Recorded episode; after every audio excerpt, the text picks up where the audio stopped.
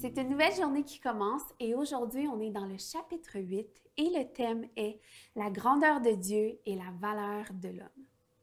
Éternel, notre Seigneur, que ton nom est magnifique sur toute la terre. Ta majesté domine le ciel.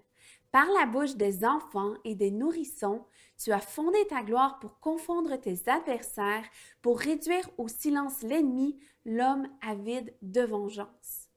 Quand je contemple le ciel, œuvre de tes mains, la lune et les étoiles que tu y as placées, je dis, qu'est-ce que l'homme pour que tu te souviennes de lui, et le Fils de l'homme pour que tu prennes soin de lui?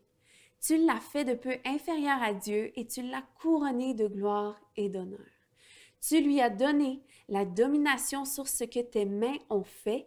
Tu as tout mis sous ses pieds, les brebis comme les bœufs, et même les animaux sauvages, les oiseaux du ciel et les poissons de la mer, tout ce qui parcourt les sentiers des mers. Éternel, notre Seigneur, que ton nom est magnifique sur toute la terre. Bonne journée tout le monde.